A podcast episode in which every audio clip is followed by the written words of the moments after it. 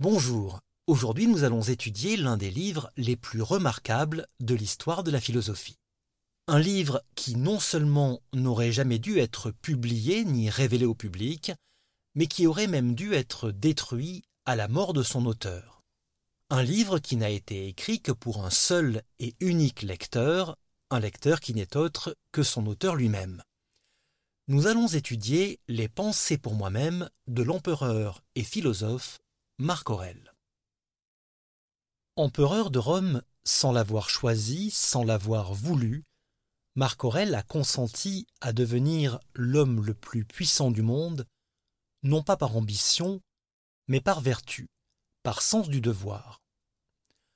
En revanche, être philosophe, cela, Marc Aurèle l'a voulu plus que tout. Non pas philosophe dans le sens d'un intellectuel qui se consacre à la pensée abstraite, non pas comme un professionnel qui enseigne ou qui écrit des livres. Être philosophe, pour Marc Aurèle, c'est d'abord vivre en philosophe, c'est-à-dire être empereur de soi. Et c'est cet empire-là que la lecture des pensées pour moi-même nous apprend à conquérir, l'empire de soi. Au moment où Marc Aurèle gouverne, le monde romain est confronté à de graves difficultés des guerres incessantes qui menacent la paix de l'Empire, des troubles politiques intérieurs, des épidémies. Marc Aurèle mourra d'ailleurs en l'an 180 après avoir vraisemblablement contracté la peste, à moins qu'il n'ait été empoisonné sur ordre de son fils et successeur, le futur empereur Commode. Les campagnes militaires aux frontières de l'Empire occupent la plus grande partie de son règne. Mais le soir venu, Marc Aurèle se retire sous sa tente et procède par écrit à son examen de conscience. Comme quelqu'un qui écrirait un journal intime, il analyse ses sentiments, ses émotions, médite sur ses expériences et en tire un enseignement. Mais ce qui distingue les pensées de Marc Aurèle d'un journal intime, c'est que Marc Aurèle s'écrit à lui-même comme on écrirait à quelqu'un d'autre. Ouvrir les pensées de Marc Aurèle, c'est d'abord surprendre un homme qui dialogue avec un autre lui-même. Quelqu'un qui tiendrait un journal intime écrirait par exemple La meilleure manière de me venger de mes ennemis, c'est de ne pas leur ressembler. Alors que Marc Aurèle, lui, écrit La meilleure manière de te venger de tes ennemis, c'est de ne pas leur ressembler. C'est presque pareil, et pourtant ça change tout. Celui qui écrit un journal intime s'adresse à lui-même en disant je. Marc Aurèle s'adresse à lui-même en disant tu. Et toute la différence est là. Dialoguer avec soi-même, c'est d'abord se diviser en deux, devenir l'interlocuteur de soi. L'empereur est seul avec lui-même, l'homme est seul avec lui-même. Et pourtant non, il n'est pas seul. Cette voix avec laquelle il dialogue dans ses pensées, ce n'est pas seulement sa propre voix, c'est d'abord la voix de sa raison. Et c'est entre le soi qui parle et le soi qui écoute qu'émerge l'empire intérieur, l'empire de l'âme. Voilà bien la première chose à retenir des pensées de Marc Aurèle. C'est que nous pouvons toujours, nous devons toujours dialoguer avec notre propre raison. Ouvrir un cahier, écrire des pensées dans lesquelles on s'adresse à soi-même, dans les termes que l'on utiliserait pour s'adresser à quelqu'un d'autre, c'est d'abord exercer notre raison à s'exprimer. C'est transformer le monologue du journal intime en un dialogue fertile entre la voix personnelle de notre moi et la voix impersonnelle de notre raison. Et c'est d'abord cela, pour Marc Aurèle, pratiquer la philosophie. Finalement, on pourrait presque dire que, peu importe la philosophie que l'on décide de suivre, la morale et les règles que l'on adopte, tant que l'on suit cette règle fondamentale, dialoguer avec soi-même, dialoguer avec sa propre raison. Lire les pensées de Marc Aurèle, c'est donc d'abord découvrir une méthode de vie. Une méthode de vie qui ne consiste pas à suivre les mêmes préceptes que Marc Aurèle, mais à soumettre notre existence, nos émotions et nos pensées à un autre soi-même auquel on s'adresse dans l'écriture. Ce dialogue avec soi-même permet de faire exister un espace intérieur dans lequel il est possible à tout moment de se retirer. Comme le capitaine d'un navire peut se retirer dès qu'il le souhaite dans sa cabine, pour calculer la trajectoire du navire, veiller à son itinéraire, tenir le livre de bord de la navigation, le philosophe doit pouvoir à tout instant se retirer en lui-même pour piloter son âme dans la traversée de l'existence. Car l'existence est d'abord une traversée, une navigation entre un point de départ, la naissance, et un port d'arrivée, la mort. Tu t'es embarqué, tu as navigué, tu as accosté, débarque, écrit Marc Aurèle.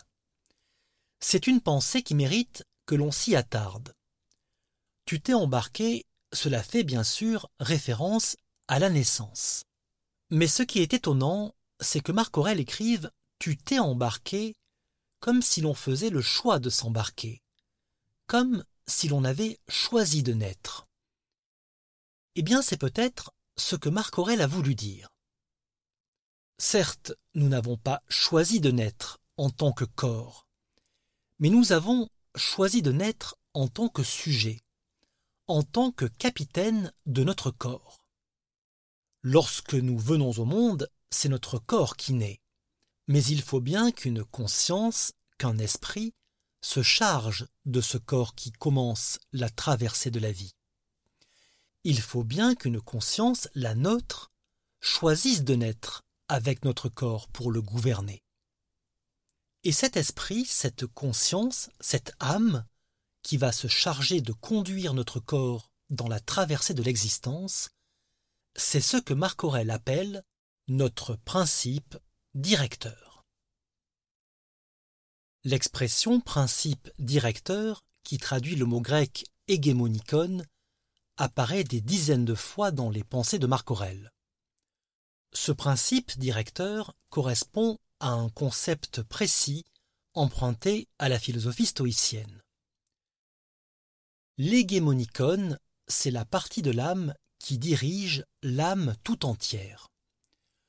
Tout comme le capitaine d'un navire doit rester calme et serein face aux tempêtes ou aux vents contraires, l'hégémonicon, le principe directeur de l'âme, doit permettre à l'individu de rester imperturbable face aux épreuves et aux émotions perturbatrices. Il permet de garder le cap même lorsque les circonstances sont difficiles. Le principe directeur, c'est ce qui fait de moi le responsable de moi-même. Mais pour cela, pour développer la force et la fermeté de ce principe directeur, il faut que notre âme s'entraîne, qu'elle s'exerce quotidiennement. Et cet entraînement de l'âme ce sont précisément ces pensées que non seulement Marc Aurèle s'habitue à écrire pour lui-même, mais surtout qu'il s'habitue à lire pour lui-même. Ces pensées, ce dialogue quotidien avec soi-même, c'est ce qui permet de cultiver l'âme, de l'aménager comme un lieu dans lequel on peut se retirer et à partir duquel on peut gouverner sereinement la traversée de l'existence aucun autre lieu n'est plus fécond pour se ressourcer que notre âme. Et c'est pourquoi Marc Aurèle écrit On se cherche des retraites à la campagne, sur les plages, dans les montagnes, et toi-même tu as coutume de désirer ardemment ces lieux d'isolement. Mais tout cela est de la plus vulgaire opinion, puisque tu peux, à l'heure que tu veux, te retirer en toi-même. Nulle part, en effet, l'homme ne trouve de plus tranquille et de plus calme retraite que dans son âme. Accorde-toi donc sans cesse cette retraite et ressource-toi. Mais qu'il s'y trouve aussi de ces maximes concises et fondamentales qui, s'offrant à ton esprit, suffiront à t'affranchir de tout chagrin et à te renvoyer sans amertume à tes occupations. Alors, il faut s'arrêter sur cette dernière phrase car elle nous donne la clé de lecture des pensées de Marc Aurèle. Marc Aurèle écrit donc que dans cette retraite de l'âme doivent se trouver des maximes concises et fondamentales. Ces maximes, ce sont bien sûr les principes de conduite qu'il se fixe à lui-même et qu'il s'oblige à respecter en toutes circonstances. Mais ce sont aussi les nombreuses citations d'auteurs que l'on trouve dans les pensées. Ces citations recueillies par Marc Aurèle doivent, pour ainsi dire, lui servir de trousse à pharmacie, pour soigner les affects douloureux ou dégradants comme le chagrin, la colère, la tristesse, la peur, la déception et même le deuil. Comme les médecins qui ont toujours sous la main les instruments nécessaires pour soigner en cas d'urgence, de même est toujours tes principes à portée de main, écrit Marc Aurèle. Parmi les auteurs chez lesquels il trouve ses principes de vie, ses maximes fondamentales, le philosophe le plus cité dans les pensées et de loin, c'est Épictète. Épictète est un philosophe stoïcien qui vécut à Rome une génération avant Marc Aurèle. Il n'a laissé aucun écrit, mais l'un de ses disciples a recueilli ses propos et condensé sa doctrine dans un livre connu sous le titre de manuel d'Épictète. Un manuel, comme son nom l'indique, désigne justement quelque chose que l'on garde toujours sous la main. Ce manuel d'Épictète est donc avant tout une sorte de guide pratique qui présente de manière concise les principes de vie stoïcien. Ce sont ces principes qui fourniront à Marc Aurèle les grandes lignes de la conduite qu'il adoptera. Le stoïcisme, si l'on devait le résumer en une phrase, c'est une philosophie qui part du principe que le seul moyen d'atteindre la quiétude, c'est d'apprendre à faire la différence entre ce sur quoi nous pouvons agir et ce sur quoi nous ne pouvons pas agir, à distinguer ce qui dépend de nous de ce qui ne dépend pas de nous. Ce qui ne dépend pas de nous, ce sont les choses qui nous arrivent. Par exemple, un revers de fortune, une maladie, la perte d'un proche, mais aussi des choses infiniment moins graves comme le temps qu'il fait, ou bien une actualité qui nous perturbe. Et sur ces choses-là, nous n'avons aucun pouvoir, aucune emprise. Et puis, il y a ce qui dépend de nous. Et ce qui dépend de nous, ce sont les opinions que nous avons sur ce qui nous arrive. Être stoïcien, c'est comprendre que le mal ou le bien que nous éprouvons ne vient pas des choses elles-mêmes, mais de l'opinion que nous en avons. Au nombre des plus proches maximes sur lesquelles tu te pencheras, écrit Marc Aurèle, compte ces deux-là. L'une que les choses n'atteignent point l'âme, mais qu'elles restent confinées au dehors, et que les troubles ne naissent que de la seule opinion qu'elle s'en fait. Songe aussi que tout n'est qu'opinion, et que l'opinion elle-même dépend de toi. Supprime donc ton opinion, et comme un vaisseau qui a doublé le cap, tu trouveras une mer apaisée, un calme complet, un golfe sans vagues. Un autre grand principe que Marc Aurèle emprunte aux stoïciens consiste à se comporter comme si l'on souhaitait ce qui nous arrive, peu importe que cela soit un bien ou un mal, de faire comme si on l'avait choisi. Autrement dit, d'apprendre à aimer le destin. Marc Aurèle peut d'autant plus adopter ce principe qu'il compare l'univers tout entier à une grande cité dans laquelle les maux et les biens, les douleurs et les bonheurs, les souffrances et les joies se compensent mutuellement pour le bien de la cité dans son ensemble. Nous ne sommes, chaque être humain, que les organes d'un corps beaucoup plus grand, d'une cité universelle dont nous participons au bon fonctionnement. Cette cité universelle, c'est le cosmos, dont chaque être humain est un citoyen. Mais pour devenir pleinement citoyen de cette cité cosmique, nous devons d'abord accorder notre raison personnelle sur la raison universelle aligner notre principe directeur, notre hégémonicon, avec les lois qui fondent l'ordre du cosmos. En un mot, écrit Marc Aurèle, souviens-toi que rien de ce qui ne nuit pas à la cité universelle ne nuit à son citoyen. Ma nature, écrit-il plus loin, est celle d'un animal doué de raison et fait pour vivre dans une cité. Or, ma cité et ma patrie en tant qu'empereur Antonin, c'est Rome, et en tant qu'homme, c'est l'univers. Donc, ce qui est utile aussi bien à la cité de Rome qu'à la grande cité de l'univers, voilà ce qui doit être pour moi le seul bien. Je suis composé, écrit-il aussi, d'une cause formelle et de matière. Ni l'un ni l'autre de ces éléments ne s'anéantira dans le néant, tout comme ni l'un ni l'autre n'est venu du néant.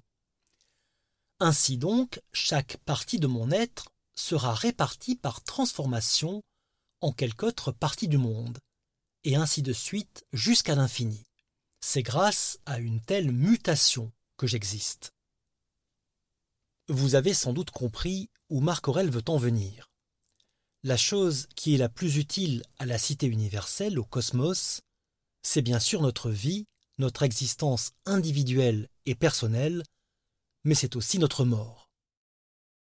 L'apparition comme la disparition de chaque être sont toutes deux nécessaires de façon égale pour que l'univers entier puisse poursuivre sa vie. Être citoyen de l'univers, c'est donc accepter la mort et même la souhaiter, non pas comme un mal nécessaire, mais comme un bien nécessaire, nécessaire à l'existence de l'univers dont nous sommes une parcelle. Et c'est pourquoi la raison nous a dotés d'un remède contre la peur de la mort. Ce remède, c'est de considérer que l'homme le plus âgé, tout comme celui qui mourra le plus jeune, font la même perte.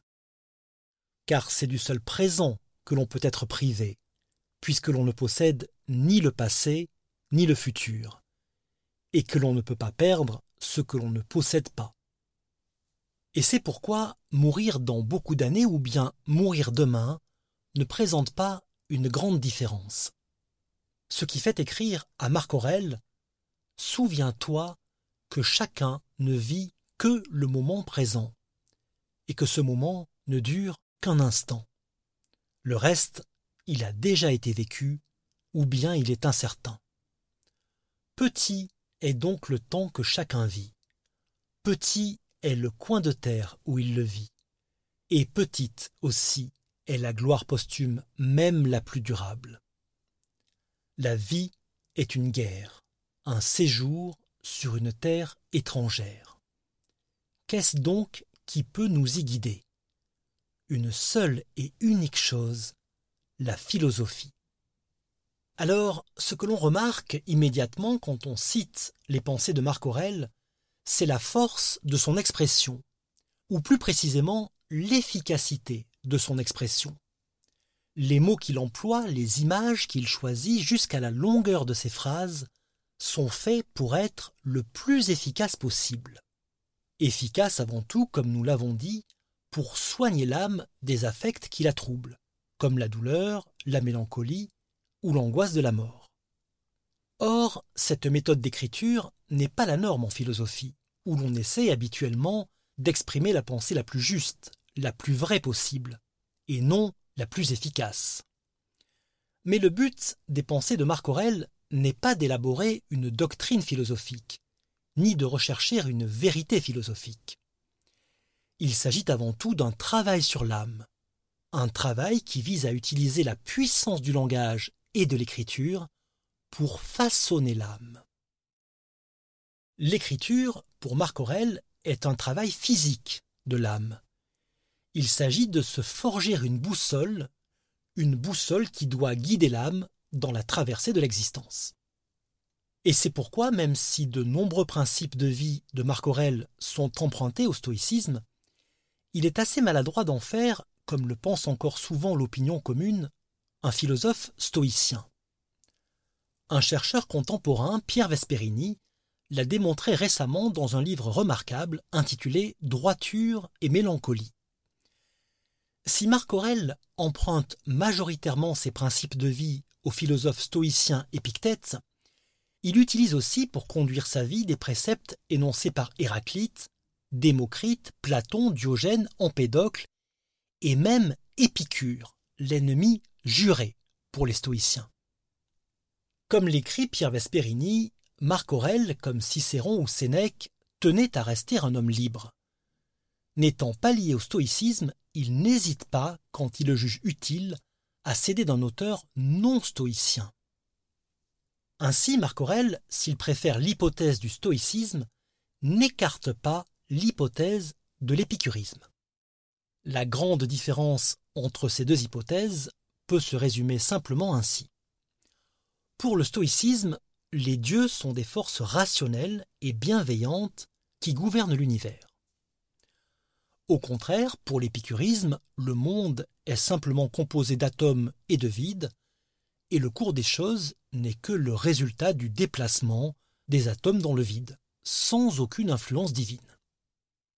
Les dieux, pour les épicuriens, sont donc complètement détachés des préoccupations humaines, et ne sont ni intéressés ni préoccupés par les affaires terrestres.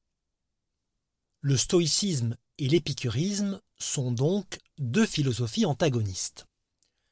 La grande alternative est donc la suivante. Soit il y a des dieux, soit il y a des atomes. Soit il y a une providence, soit il n'y a rien après la mort.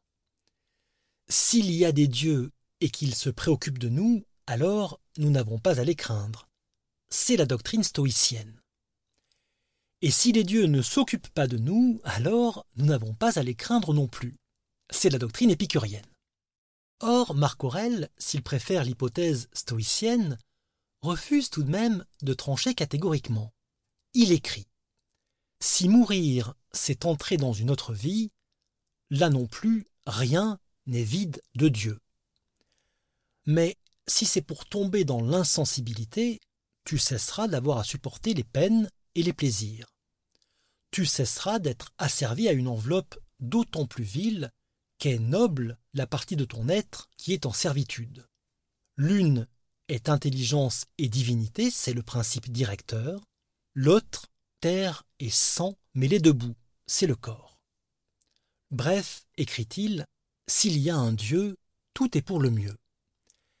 Mais s'il n'y a que le hasard, tâche de ne pas t'abandonner toi-même au hasard. Bientôt, la terre nous recouvrira tous. Puis elle changera elle-même, puis les choses changeront à l'infini, puis encore à l'infini. Contemple ces marées des changements et des métamorphoses et leur marche rapide. Tu mépriseras alors tout ce qui est mortel. Ces paroles de Marc Aurèle peuvent vous aider à vivre comme elles peuvent ne pas vous aider à vivre.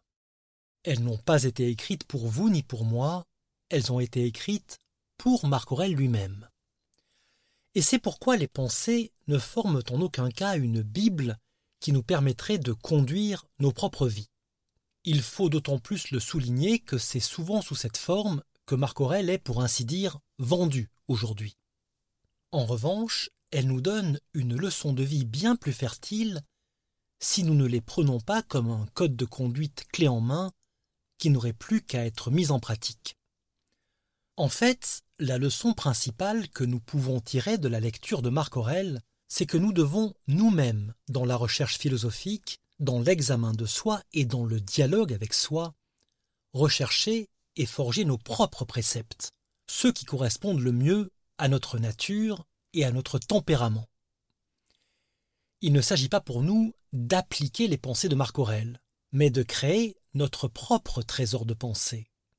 Trésor qui doit nous servir de livre de bord pendant la navigation la plus imprévisible qui soit, l'existence.